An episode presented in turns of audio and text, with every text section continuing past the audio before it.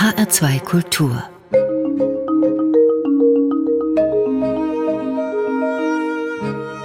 Doppelkopf am Tisch mit Lasse Mark Rieck. Gastgeberin ist Stefanie Blumenbecker.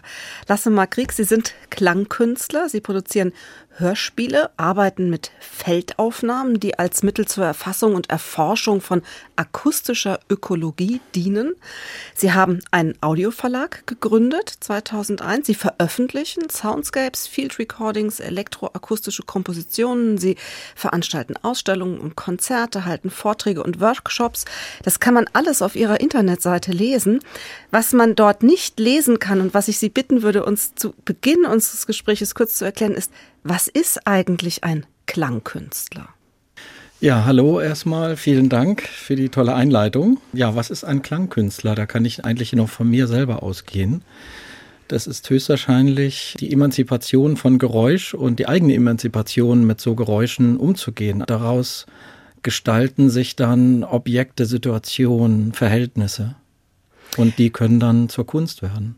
Also Klangkunst hat nichts mit Musik zu tun. Klänge sind keine musikalischen Klänge. Ja, also wenn man jetzt so die, die Definition zurückholt, würde ich sagen, dass Klangkunst der Klang erstmal selber zum Thema wird und das Geräusch viel mehr und auch abgekoppelt ist von den tradierten Situationen. Das heißt, Klangkunst kann überall passieren an speziellen Orten, im Freien, situativ und vor allen Dingen abgeschlossen von einem Zeitrahmen, wo Musik konzertant aufgeführt wird. Klangkunst kann kontinuierlich passieren, wenn es den Ort erlaubt. Aber was ja zur Klangkunst sicher dazugehört, unabdingbar, ist ja das Hören, dass wir die Klänge hören, dass wir die Geräusche hören was in dem Zusammenhang ja ganz schnell als Frage auftaucht, ist, wie funktioniert eigentlich das Hören als solches? Also was passiert, wenn ich ein Geräusch wahrnehme oder einen Klang wahrnehme? Also natürlich kann man schon sagen, dass wir Ohrenmenschen sind. Das fängt mit der 16. Woche im Mutterleib schon an dass das Ohr relativ gut ausgebildet ist. Und das hat man kürzlich, was heißt kürzlich, vor ein, zwei Jahren, glaube ich, erst festgestellt, dass es so eine Art Rückkopplung, Tinnitus-Sinus-Ton geben muss, der den ganzen Hörstart aktiviert. Weil bis dahin wissen wir nicht, wie das funktioniert. Und höchstwahrscheinlich ist auch die Außenwelt noch nicht als Thema da. Aber dieser sogenannte Referenzton, der sich erzeugt, der öffnet das Ohr. Und wir fangen an, die Umgebung über das Fruchtwasser wahrzunehmen. Und das ist auch wichtig, weil wir das brauchen, wenn wir dann auf die Welt kommen, um uns zu verorten. Und das ist auch das Spannende daran, dass wir über Schall uns dann auch orientieren im Raum. Also Raum und Zeit sind dadurch getriggert bzw. sortiert. Und wenn man jetzt von einem Ohr ausgeht, kann man sich das eben vorstellen, dass also das äußere und das innere Ohr, das äußere Ohr funktioniert wie ein Trichter. Da kommen dann die Schallwellen rein bzw. werden aufgefangen und die wiederum werden dann transportiert über das Trommelfell zu den drei Komponenten, dem äh, Hammeramboss und dem Steigbügel, die wiederum transportieren über das Resonieren weiterhin ins Innenohr. Und da gibt es die sogenannte Cochlea, das ist so eine spiralförmige, so ein Knochenbau. Da drin ist eine Flüssigkeit und dort wird es über die Haarzellen dann ans Gehirn weitergeleitet. Ja, diese Reize funktionieren unterschiedlich. Je weniger Reize wir äh, haben, desto weniger müssen wir uns auch sensibilisieren. Das heißt, wir sind sehr unterschiedlich ausgeprägt, was das Hören angeht. Wie wir gerade zum Beispiel hier in der westlichen Welt uns orientieren, sind wir visueller geprägt als auditiv und dementsprechend ist das auch zurückgefahren, weil wir es nicht brauchen. Also das heißt, wir hören nicht mehr so differenziert, wie wir eigentlich könnten? Würde ich auf jeden Fall behaupten wollen. Also ich habe es bei mir selber natürlich gemerkt, der Zugang zum Hören muss irgendwie kommen bei uns, damit wir den auch für uns überhaupt verdeutlichen und manifestieren. Es ist natürlich individuell und gesellschaftlich sehr unterschiedlich. Wenn wir jetzt in indigene Strukturen und Gesellschaften schauen, gibt es eine ganz andere Hörausbildung von Anfang an. Die ist auch da ganz, ganz wichtig, weil zum einen das ein Naturraum ist, der organisiert werden muss. Wir haben hier einen urbanen Raum, der ist organisiert in Anführungszeichen und hat seine akustische Grenze, würde ich sagen. Aber im Regenwald zum Beispiel, da geht es dann wirklich um das Organisieren des gesamten Alltags. Und da sind die Ohren gespitzt von Anfang an und von klein auf an. Ich denke, das ist eine ganz interessante Geschichte, das auch zu vergleichen, gegenüberzustellen, dass wir dann merken, hier ist noch mehr bei uns drinne und wir können die Ohren wieder öffnen, um mehr zu hören und auch vielleicht das wahrzunehmen, was wir vielleicht nicht so gerne hören. Jetzt haben Sie eben gesagt, dass wir die Ohren spitzen. Das finde ich sehr schön, dass wir ein bisschen lauschen, ein bisschen zuhören. Ja, wir werden einen Ausschnitt hören aus einer Arbeit von dem Wiener Komponisten Robert Schwarz, der als Architekt und Klangkünstler agiert und hat ähnlich der Musik konkret in Europa, Asien und Afrika Geräusche aufgenommen, die er in einer eigenen Art von Architektur zusammenschreibt, zusammen komponiert und diese jeweils modifiziert und mit sogenannten modularen Synthesizern also analoge und digitale Instrumente, die dann die Geräusche erzeugen können, die man dazu vielleicht ermöglichen möchte, dies zusammen in so einer Art Hybrid-Situation dann in so eine Gestaltung bringt. Also es ist eine Mischung zwischen Geräuschen, die er gefunden hat, die er aufgezeichnet hat und Geräuschen, die er selbst erzeugt hat und dazu komponiert hat. Genau.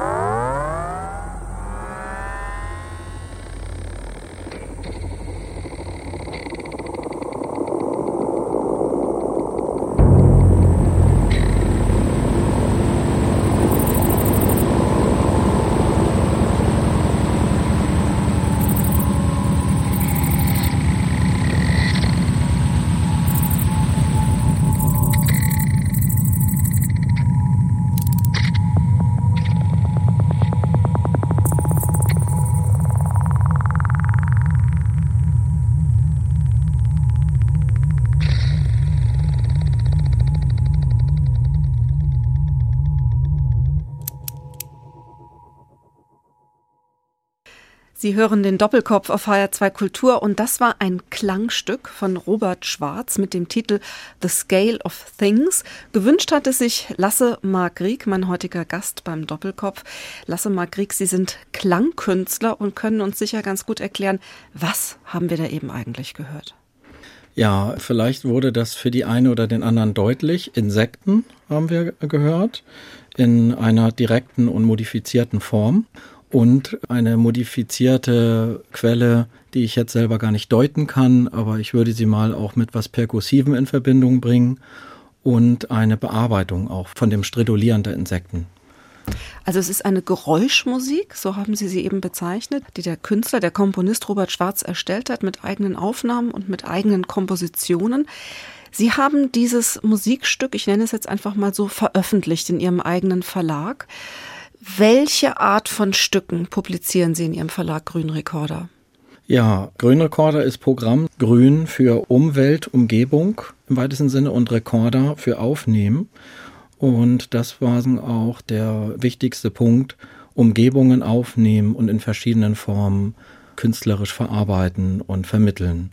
Das ist so der Hauptfokus von dem Label, dass wir also akusmatische, aurale Arbeiten veröffentlichen und unterstützen und auch vermitteln wollen. Das heißt also von der unbearbeiteten Tonaufnahme, was dann ein dokumentarisch kompositorisches Moment von der Feldaufnahme wäre, von dem Field Recording, bis hin zu den Bearbeitungen von Feldaufnahmen, wie wir es eben bei dem Robert Schwarz gehört haben, eine ja, Modifikation und eine Bezugnahme mit anderen Instrumenten und auch weiter noch aufgelöst ganz minimalistische Projekte, die eher vielleicht in den neuen Musikbereich gehen. Sie haben ja eben schon davon gesprochen, dass dieses The Scale of Things, das Maß der Dinge, was wir eben hörten, Bezüge hat zur Musik konkret, also tatsächlich auch ein musikalisches Feld aufmacht. Entwickelt sich das aus der Musik heraus oder in die Musik hinein? Oder wo fängt das eine an und wo hört das andere auf? Ja, also ich denke, dass das beides nebeneinander passiert oder existieren kann und sich miteinander auch befruchtet. Wenn man jetzt davon ausgeht, dass wir schon komponieren, also wir, die Menschen, die im Feld Töne aufnehmen, dann äh, fängt auch ein kompositorisches Moment schon in dem Moment an, wo mache ich das, wann mache ich das, welche Mikrofone nehme ich mit, wie nehme ich sie auf, was nehme ich auf und vielleicht auch sogar, wie verhalte ich mich dazu, beziehungsweise was für Erfahrungen nehme ich mit aus diesem Klangfeld. Und das ins Studio gebracht, wird dann zu einer Komposition in dem Moment, wenn ich sage, diese Aufnahme, so wie sie ist, wird geschnitten und ist fertig. Oder ich bearbeite sie weiter, um meine Erfahrungen und meine, ja, meine Erinnerungen an diesen Ort und an das Moment und auch an die, an die Geräusche zu vermitteln, zu verarbeiten. Da finde ich, ist schon sehr viel künstlerisch und musikalische Strategie zu finden, die wir auch in klassischer Musik finden. Und natürlich, wenn wir das weiterführen, das Modifizieren von den Geräuschen entwickelt sehr schnell die Idee, das hört sich an wie. Also wenn wir jetzt bei den Insekten hier bleiben, die wir gerade gehört haben im modifizierten Zustand, es gibt bei uns sehr viele Aufnahmen, fällt mir ein von dem Tom Lawrence, der ausschließlich nur Wasserinsekten aufgenommen hat das sind reine Tonaufnahmen, die erinnern viel mehr an elektronische Musik, als dass sie es wirklich sind. Sie sind nur übertragen aus dem Wasser und klingen so, wenn man das dort hören würde. Sie sind Klangkünstler, Lassemar Krieg, und so wie Sie das eben beschreiben, interessieren Sie sich sehr für die Welt, die Sie umgibt. Sie halten Ihre Mikrofone auf kleine und große Dinge an ganz bestimmten Orten, Insekten in Afrika. Sie sprachen auch schon von den Naturvölkern, die aufwachsen und in ihre Umgebung hineinhören. Sie haben aber auch Dinge schon aufgenommen, die man eigentlich gar nicht hören kann, die eigentlich aus einem Bereich kommen, der für uns Menschen unhörbar ist. Elektromagnetische Wellen zum Beispiel kann man, glaube ich, eigentlich nicht hören, oder? Mhm. Wie klingen die? Ja, also je nach Transformation würde ich sagen. Äh, wenn wir davon ausgehen, dass das Wellen sind, die wir nicht sehen und nicht hören und außerhalb unseres Wahrnehmungsspektrums sind, dann haben wir irgendwann herausgefunden, wie kann man diese Wellen auffangen bzw. vertonen. Und dementsprechend werden die dann in einem, kann man sagen, eher nach Pulsraten, also nach der Frequenz an sich hörbar gemacht. Das heißt, eine hochfrequente Situation von einem Telekommunikationsmittel, einem Telefon zum Beispiel oder einem äh, Laptop, der ins Internet sich einwählen will, wie zum Beispiel auch ein Router, die haben eine sehr hochfrequente Taktung und dementsprechend klingt das dann auch. Wenn man das jetzt wieder vergleicht mit so einem Insekt, dann würde es relativ schnell stridulieren und sehr kurz kurze Pausen haben. Und dann wiederum haben wir, nehmen wir die Stromleitung, die haben wieder ein ganz anderes Verhältnis der Schwingung. Und das sind dann tiefe Brummtöne, die wir da hören. Und das Interessante ist, wenn wir in das Unhörbare gehen, dann gehen wir das natürlich aus verschiedenen Gründen, ob es aus der Wissenschaft oder der Physik Bestätigungen gibt oder eben aus der, sage ich mal, Klangkunst oder aus der akustischen Kunst, dem Phänomen nachzugehen, was hören wir denn eigentlich jetzt auch hier in diesem Studioraum durch das Licht, was hier durch surft. Und was kann ich damit machen? So fängt es eben an, dass man in so eine Art künstlerische Forschung hineingeht. Also ist das für mich die Faszination, dass hier überall fliegende Synthesizer zu hören sind? Oder ist es auch mal ein Thema, um darüber nachzudenken, haben wir nicht zu viele Wellen selber erzeugt, die wir hier jetzt hörbar gemacht haben? Und die kann man künstlerisch in eine Gestalt bringen, um das eben zu vermitteln. Wir wollen da mal hineinhören in ein eigentlich nicht hörbares Stück und zwar AMF Audible, so haben sie es genannt, elektromagnetische Wellen im öffentlichen Raum. Jetzt hören wir uns mal an, wie die klingen.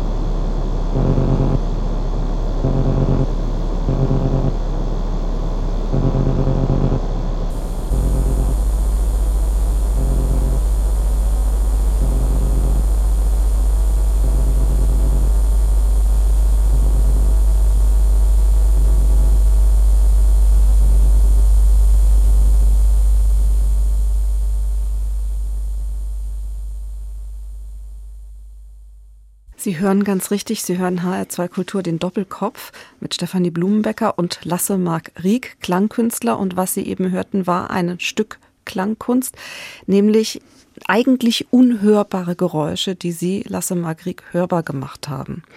Und Sie haben mir eben schon verraten, um was es sich hier handelt. Wir haben eben gehört Kontrollleuchten, Fernsehgeräte, Bildschirme und, da wurden Sie ganz begeistert, Leuchtstoffröhren von einem ganz bestimmten Ort. Von welchem Ort? Von der ehemaligen Mensa hier am Frankfurter Uni-Gelände. Und das Tolle war, dass der teilweise noch dann offen begehbar war und auf der zweiten Ebene die Räume ausgeleuchtet sind mit den Leuchtstoffröhren und die schon ja sehr verwaist dort nur noch hingen, aber beleuchtet waren und die unterschiedlichen Füllzustände durch die Ablagerung dann auch dementsprechend andere äh, Frequenzen beziehungsweise Schwingungen erzeugt haben. Dementsprechend war ich ganz fasziniert, dass ich sozusagen eine Melodiefolgen ablaufen konnte, indem ich mit dem Detektor diese Leuchtstoffröhrenlinien ablief. Und je nachdem, wo sie sich aufhielten, klang es anders im Raum. Ja. Also wenn Leuchtstoffröhren klingen und eigentlich alle anderen Dinge um uns herum auch, dann gibt es doch eigentlich keine absolute Stille, weil dann würde ich ja wahrscheinlich noch meinen eigenen Herzschlag hören, oder? Wenn ich in einem ganz stillen Raum wäre. Ja, also das Blut im Ohr sozusagen, das ist so der Klassiker. Da gibt es eine schöne Anekdote oder eine Geschichte von dem John Cage, der ganz stark in die Stille gearbeitet hat, konzeptionell. Und der wurde dann irgendwann eingeladen in einen schalltoten Raum sich aufzuhalten und kam dann raus und sagte dann, ich höre hier trotzdem noch ein Rauschen. Und da wurde dann klar, das ist das Rauschen des Blutes im Ohr. Das heißt, er hat eigentlich ganz gute Ohren gehabt, dass er da nicht noch auch zwei, drei andere Sinuswellen gehört hat in seinem Kopf. Und da wurde ihm klar, beziehungsweise da wird natürlich uns auch, wenn wir das hören, klar, solange etwas sich bewegt, wird es immer einen Klang absenden. Das ist eben der Schall oder die Schallwelle dann, die, wenn sie auf Reibung oder fällt, diesen, die Luft verdichtet und eben die losgeschickt wird. Wenn alles Stillstand bedeutet, dann würde das auch tote Masse bedeuten, die stillsteht und dann würde es auch kein Geräusch geben. Aber wir könnten das dann eh gar nicht wahrnehmen. weil wir uns dann auch nicht Dort mehr aufhalten können. befinden würden. Ja. Lasse Magrick, Sie sind Klangkünstler. Sie haben eben auch schon davon gesprochen, was die Klangkunst zur Kunst macht, nämlich auch das Komponieren, das Gestalten, das Zusammensetzen oder auch nur schon die Frage, was ich überhaupt höre oder aufnehme. Aber seit wann gibt es eigentlich Klangkunst? Also der Begriff, so wenn man da jetzt nach recherchiert, der ist in den 60ern entwickelt worden, das erste Mal ausgesprochen worden oder thematisiert von dem Max ein Klangkünstler, so wurde er da noch nicht genannt, ein Experimentalkünstler, der im öffentlichen Raum angefangen hat zu arbeiten und da das erste Mal als Klangkunst beschrieben hat. Vorher gab es auch schon Arbeiten von einigen Kolleginnen und Kollegen, die aus eben anderen Bereichen da rein gewachsen sind, also aus der bildenden Kunst, aus der Musik. Und das sind ja auch die Elemente, die man dort verwendet. Wenn ich an eine Windharfe zum Beispiel denke, dann ist das ja auch schon eine Klangsituation, die früher im Mittelalter geschaffen worden ist. Oder es gibt auch klangkünstlerische Bezüge mit und zusammen, fällt mir ein Franzose ein, der Michel Muglia, mit Feuerorgeln zu arbeiten oder Glasorgeln, die es auch früher schon gab. Was ist eine Feuerorgel oder eine Glasorgel? Also die Feuerorgel, das sind Metallrohre und die haben in einem gewissen Bereich ein metallisches Netz und wenn man unten dann einen Feuerdruck durchgibt, dann fängt das an zu schwingen. Und da kann man sozusagen durch die Längen, wie in einer normalen Orgel, wo die Luft durchgeht, eben mit Feuer diesen Druck ausüben und diese Schwingung erzeugen. Und das ist ganz faszinierend, finde ich. Und das ist ein sehr altes Instrument. Hört Irgendwann sich mythisch an. Zu dunklen, zu dunklen, ja. harten Zeiten hat man sich damit dann auch schon mal den Klang in die Burg geholt, beziehungsweise die Windhafen auch. Die vertrieben dann die bösen Geister oder haben etwas dargestellt und wurden dann dementsprechend eingesetzt. Was dann ja die Weiterentwicklung wäre dann die Klangkunst vielleicht, ne? als mhm. Berufs-, künstlerisches Berufsbild. Mhm. Also Sie haben Ihre Wurzeln sozusagen auch in mythischen Ursprüngen des Mittelalters. Ich auf jeden Fall, ja. Ähm, Sie sind aber auch Lehrender an verschiedenen Hochschulen, unterrichten Studenten im künstlerischen Bereich, unter anderem an der Kunstakademie in Karlsruhe oder auch an der Goethe-Universität in Frankfurt. Wenn Sie mit Ihren Studenten zusammen sind, was machen Sie mit dem? Gemeinsam hören, wiedererlernen und üben und die Ohren spitzen da gibt es eine ganz große Bandbreite an wunderbaren Erfahrungen seit den 60ern. Da kann man klangpädagogisch ganz, ganz viele tolle Dinge draus bauen. Aus meiner eigenen Erfahrung durch die lange Arbeit gibt es dementsprechend auch Übungen, Aufgaben, die aus meinem Erfahrungsfeld dann rein meandern in so eine kleine Gruppe von forschenden Studentinnen und Studenten. Und es geht dann weiter, dass auch Aufnahmen gemacht werden oder Kompositionsideen umgesetzt werden. In einer gruppendynamischen, situativen Situation werden dann auch gemeinsame Arbeiten entwickelt oder vorbereitet. Geben Sie uns doch mal ein Beispiel. Was machen Sie denn mit denen so für Sachen, dass Sie wieder Ihre Ohren spitzen können? Ja, also Erstmal denke ich, es ist ganz wichtig, anzukommen an so einem Ort, selber Ruhe zu finden. Da fragen wir uns erstmal, was haben wir überhaupt mit Geräuschen zu tun, um das überhaupt mal zu thematisieren. Und wenn uns das klar ist, dann gibt es Übungen, wie zum Beispiel Klassiker wäre, das Fenster hier zu öffnen und den Innenhof mal für zehn Minuten wahrzunehmen und aufzuschreiben, was habe ich da jetzt gehört? Und wir hören dann nicht nur den Innenhof, sondern wir hören auch den Raum, wo wir selber sind. Wir hören vielleicht, wie wir schreiben, was die anderen gerade tun, die in dem Raum sind und so weiter. Und darauf baut man dann auf von Stilleübungen, wo es darum geht, eben sich selber zu erfahren mit einer sehr hohen Konzentration bis hin zu komplexeren Höraufgaben, die man draußen dann gemeinsam vornimmt, ähm, wo es darum geht, vielleicht gewisse Dinge zu selektieren und sich rein zu konzentrieren.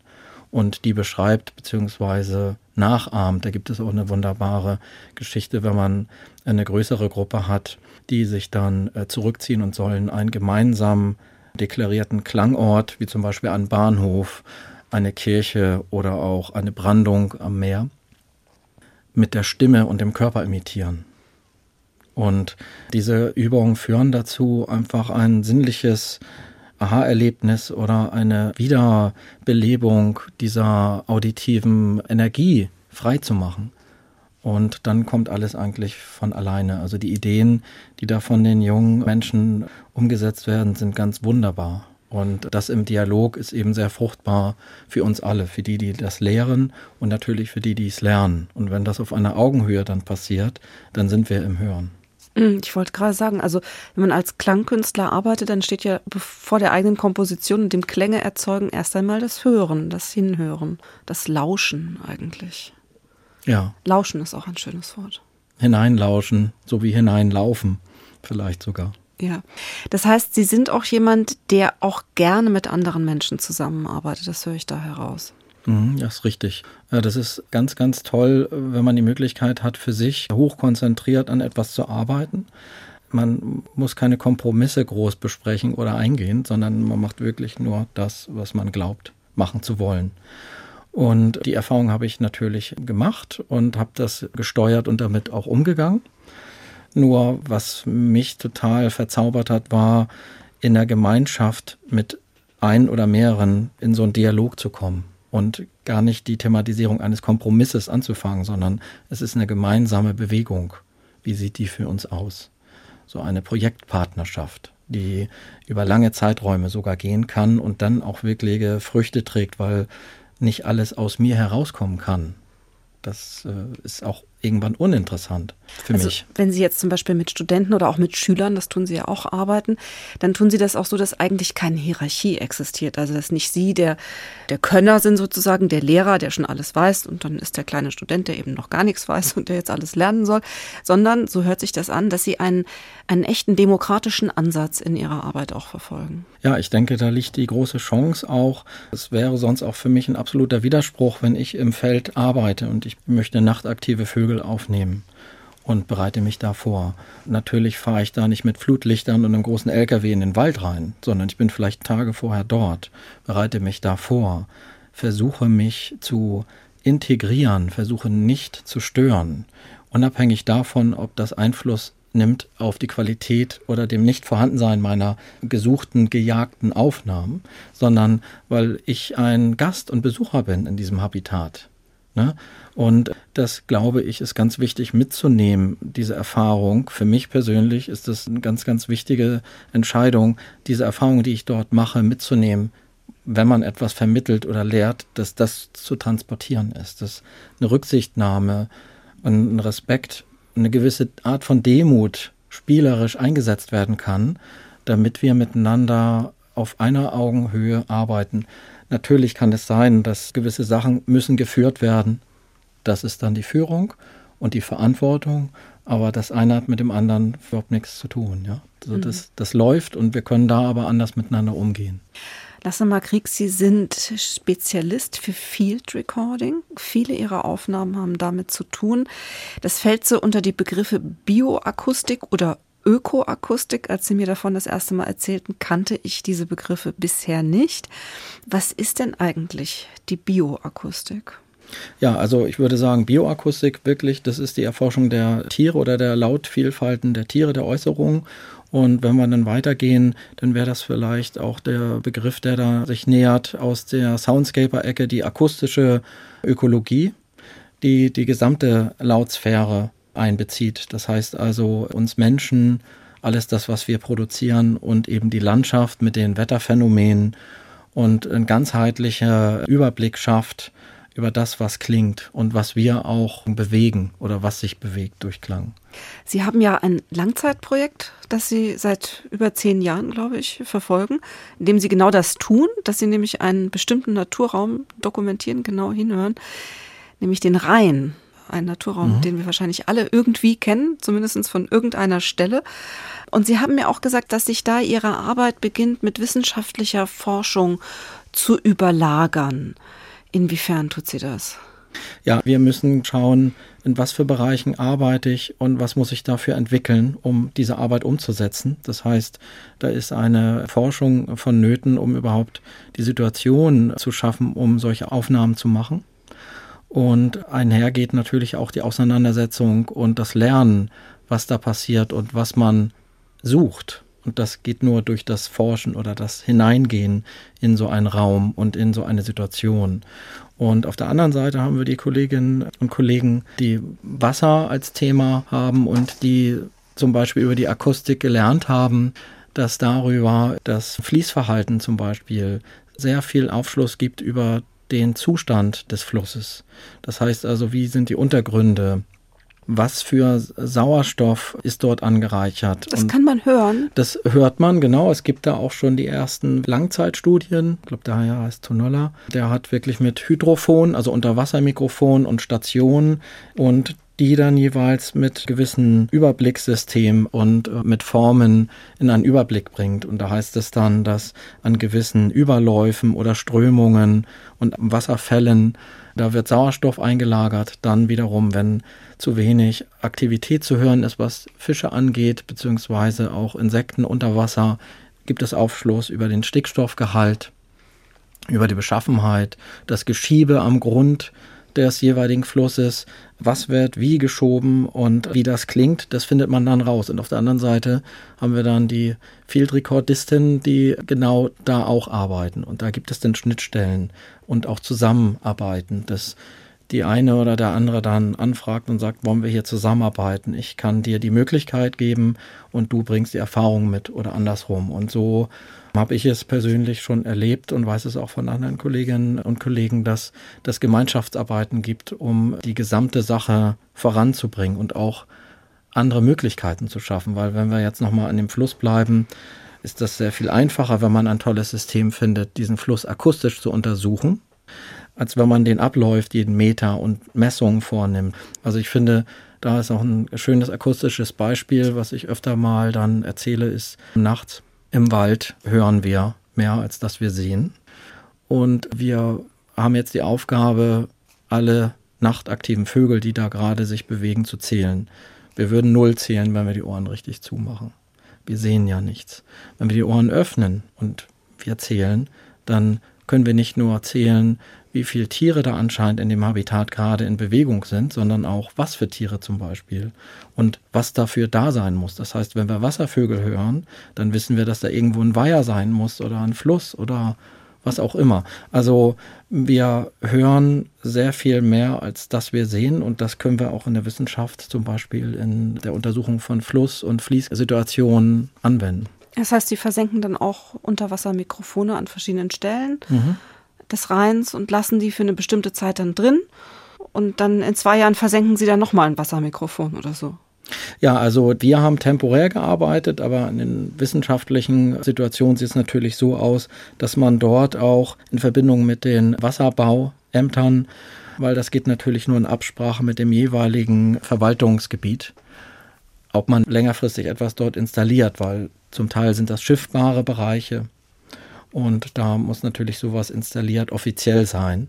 Aber sicherlich alles möglich, wenn man das will. Wie wir am Rhein vorgegangen sind, ist natürlich auch aus einer künstlerischen, poetischen, intuitiven Art das Ganze vom Grund her aufzuwirbeln, um Dinge selber auch entdecken zu können, die wir vorher nicht voraussehen können. Und da bedarf es auch eine andere Arbeit und unsere war, den Fluss sozusagen von der Quelle, vom Thomassee herunter zu wandern, an den Uferseiten, aber auch auf dem Fluss, neben dem Fluss und den jeweiligen Situationen, die wir dort gefunden haben.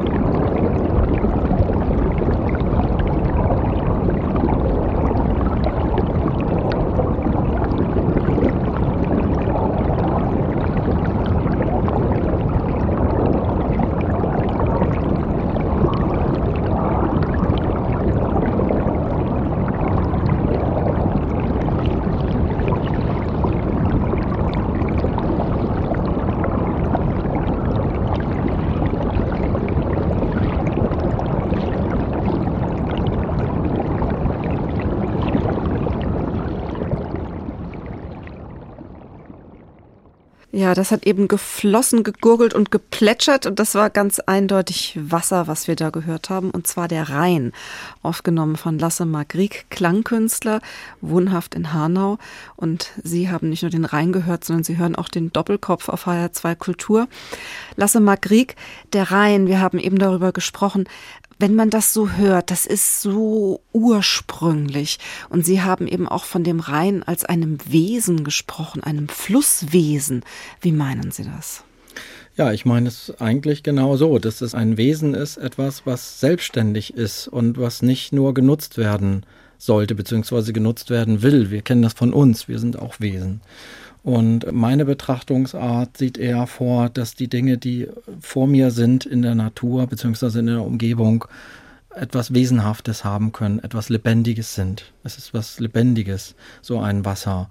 Und das, was es schafft, ist auch lebendig und es verändert auch. Und wenn man sich dem überlässt, dann gibt es einfach nur Strukturen, die sich entwickeln.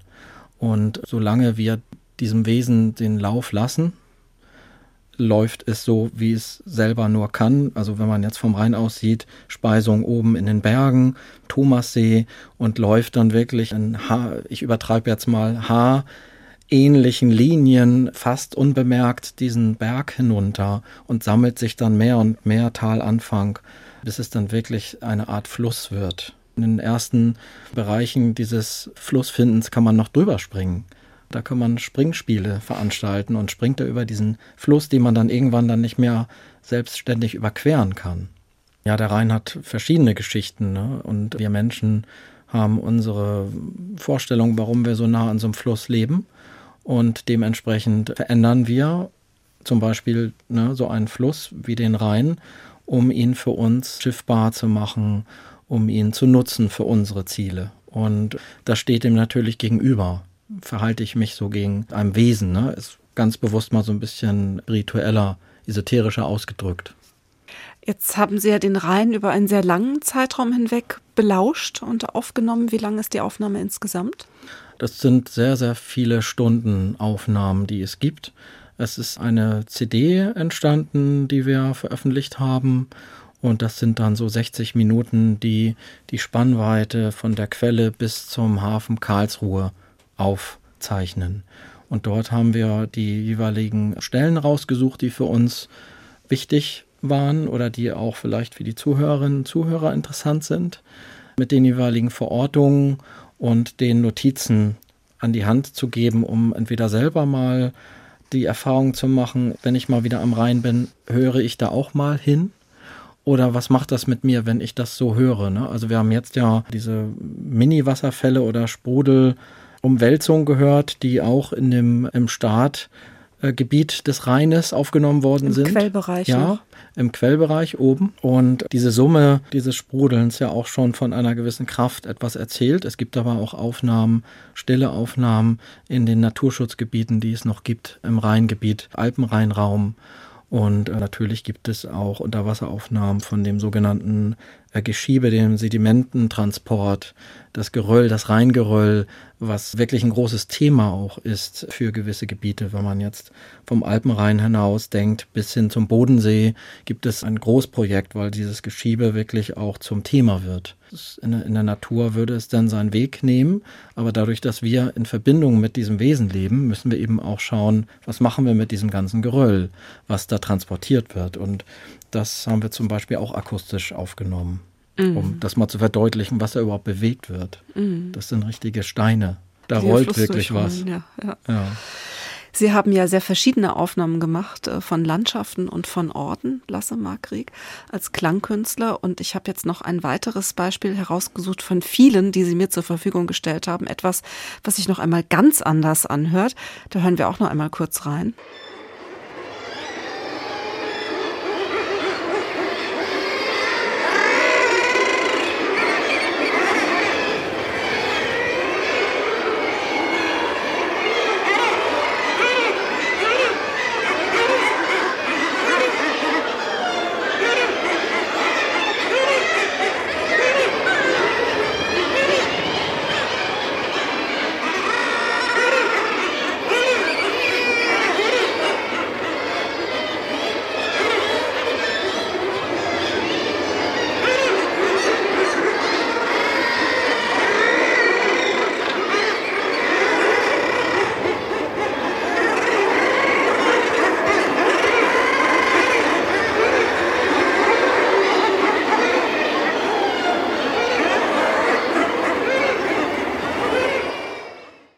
Lasse Klangkünstler, zu Gast bei HR2 Kultur.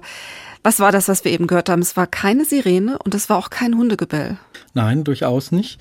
Wir waren dort gerade zu Besuch in einem Brutgebiet oder in einem Felsen auf Helgoland, dem sogenannten Lummenfelsen.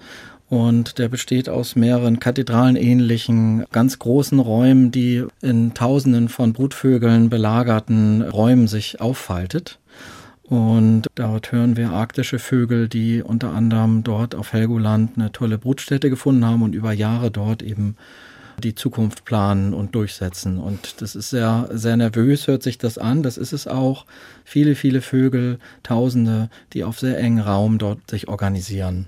Ja, man hat das Gefühl, man kann unterschiedliche Stimmen unterscheiden. Man hört manche auch immer wieder, so mehr im Vordergrund. So richtige Typen sind es schon, die sich da so scheinbar unterhalten oder auch vor sich hin schimpfen unter Umständen. Ja.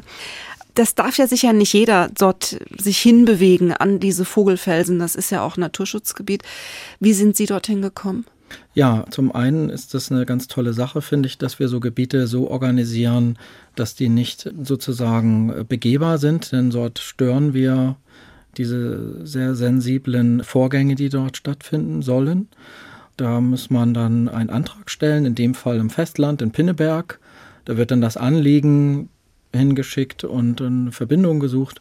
Und wenn es dann sich dort ermöglicht, dann kriegt man dann eine Rückmeldung, ob das dann nun klappt oder nicht. In Verbindung mit der Vogelschutzwarte und dem Schutzverein Jordsand durfte ich dann dort über lange Zeiträume immer wieder äh, zu Gast sein und dort Aufnahmen machen. Und äh, der Hauptfokus lag eben auf diesen Lummenfelsen und dem sogenannten Lummensprung, die Trottellumme dort, die die Küken dann ins Wasser bringt. Also ein Tier wartet unten, das sind dann viele, viele Meter hoch wartet das gerade geschlüpfte mit meistens der Mutter, die drängt, nun spring endlich. Und unten der Vater, der ruft, jetzt komm runter. Das sind nicht die beiden, wie wir gerade gehört haben. Da gibt es noch ein paar mehr Eltern, die die Kinder auf den Weg bringen wollen. Und dieses Moment, während dieses Küken dann direkt ins Wasser springt, das war eins meiner Hauptinteressen, das mal aufzuzeichnen, weil ich das eine ganz starke Kraft finde. Und die wurde da auch deutlich während ich mich dort lange aufhielt. Auch nur mit Helm, nach gewissen Vorgaben, sehr zurück. Und äh, gibt es ein Tunnelsystem, in dem man sich zurückziehen kann, um die Tiere auch nicht zu sehr zu stören. Das heißt, Aufnahmeequipment wurde aufgebaut in verschiedenen Setups und dann wieder zurückgezogen. So wenig Präsenz wie möglich, was nicht einfach fällt. Dennoch glaube ich, ist das eine Aufgabe, gerade wenn man allein und unbeobachtet ist, so ein Verhalten zu etablieren. Und man kann das jetzt hören, diese Aufnahme auf einer CD, die Sie veröffentlicht haben. Also wenn man nach Helgoland möchte, ganz nah ran an die Vögel, dann kann man sich das anhören. Genau, dann kann man sich das anhören. Helgoland heißt die CD. Zum Abschluss möchte ich noch zu einem letzten Thema kommen, das ich hochspannend fand diese Aufnahmen von bestimmten Orten oder von bestimmten Tieren dienen ja nicht nur dazu, uns sozusagen dorthin zu bringen und uns diesen, diesen Geschöpfen anzunähern und uns auch an ihnen zu erfreuen, weil normal sind die ja völlig außerhalb meiner Wahrnehmung. Es gibt ganz bestimmte Situationen, in denen auch diese Aufnahmen wiederum einen sehr zielgerichteten Zweck verfolgen und sogar zum Naturschutz eingesetzt werden. Das habe ich gelernt bei Ihnen. Das ist ein Forschungsprojekt, das sich mit Borkenkäfern befasst. Und das ist ja nochmal eine ganz hochspannende Angelegenheit. Was passiert denn mit den Borkenkäfern? Ja, wir haben es hier in Deutschland durch das Dehydrieren der Bäume, können die Käfer ungehindert eindringen und sich durchbohren durch die wichtigen Schichten. Ansonsten wird Harz gebildet und verschließt und schützt sozusagen den Stamm. Und das fällt leider weg, weil der Baum zu wenig Wasser bekommt. Durch die trockenen Sommer, die wir hatten. Richtig, ja. genau. Ja. Die auch über lange Jahre jetzt schon. Das baut sich dann auf, weil es einfach viel zu wenig Niederschlag gibt und die Bäume eben auch nichts mehr bekommen. Andere Verteilungssysteme sich dann entwickeln und die Baumarten und Pflanzenarten, die eben damit besser klarkommen, sich jetzt durchsetzen. Dieses Schema wurde auch in den USA schon vor vielen Jahren in gewissen Bereichen wahrgenommen. Das ist eine Kiefernart dort gewesen. Und der Kollege David Dunn, der sich zur Aufgabe gemacht hat, den Klimawandel, wie hört sich der an in Bezug auf diese Situation, Baum, Käfer, hat angefangen, viele, viele hunderte von Bäumen in der Region zu mikrofonieren. Über zehn Jahre sammelte er ein Archiv an von der Diversität dieser Fraß- und Soziallaute, sage ich mal, dieses Borkenkäfers der sich dort in der Rinde sehr gut etablieren durfte, weil die Bäume schutzlos ausgeliefert waren und hat dort auch Geräte gebaut, die das ermöglicht haben, gute Aufnahmen zu machen. Das heißt also, er selber auch hat geforscht an der Entwicklung von Gerätschaften, die das auch ermöglichen. Wie so ein Stethoskop, ne, was man dem Baum so ein bisschen aufsetzt, um zu hören, was innen drin Ähnlich. passiert. Ja. Genau, ja, die gibt es in verschiedenen Formen. Das sind so Sensoren, kleine Stäbe, die man auch benutzt, um zum Beispiel in Silos Fraßfeinde wahrzunehmen, um dem vorzubeugen. Denn ansonsten ist auch so ein Silo schnell weggefressen oder verunreinigt, wie auch immer. Und diese ganzen Sensoren, die werden dann eingesetzt in verschiedenen, in der Landwirtschaft, aber eben auch in der Klangkunst oder in der Forschung, Klangforschung. Und der David dann hat eben dieses Archiv der Aufnahmen benutzt und ein Soundscape, eine Komposition mit dieser Diversität an Aktivitätsgeräuschen des Borkenkäfers gestaltet und parallel in Verbindung mit dem jeweiligen Forstamt dort und zwei Mitarbeitern ein System entwickelt, was da die Idee ist, eine Kakophonie abzubilden aus diesen Kompositionen. Aus den Borkenkäfergeräuschen. Ja, der Borkenkäfer, die dann wieder zurückgeführt wird zu dem Baum mit einem speziellen kleinen Kontaktlautsprecher, der dann an den Baum angeheftet wird, fixiert wird und zurückgespielt. Also die Borkenkäfer hören sich dann sozusagen selber, aber in einer sehr andersartigen Art und Weise. Und das hat sie total aus dem Konzept gebracht und eben die Fortpflanzungssysteme oder Aktivität runtergefahren. Und das wurde auch über längere Zeiträume eben erforscht und weiterentwickelt. Und über die Medien bekannt hat dieses Team aus der Kunst heraus jetzt auch ein Patent bekommen, was das erste Patent ist für einen Künstler, der sozusagen ein Patent entwickelt hat, was man woanders anwenden kann, wo solche Probleme auch Zustand sind. Ich kann sozusagen den, dem, dem Hunger der Borkenkäfer Einhalt gebieten, dadurch, dass ich ihnen Borkenkäfergeräusche vorspiele. Genau. Also die schmatzenden Borkenkäfer, die wollen wir ganz zum Schluss noch hören. Ich bedanke mich an dieser Stelle sehr herzlich, Lasse Magrieg, dass Sie uns einen Einblick gegeben haben in Ihre Arbeit als Klangkünstler. Vielen Dank fürs Einladen. Ja, und dann hören wir noch zum Schluss die Borkenkäfer aus North Arizona bei ihrer Mahlzeit.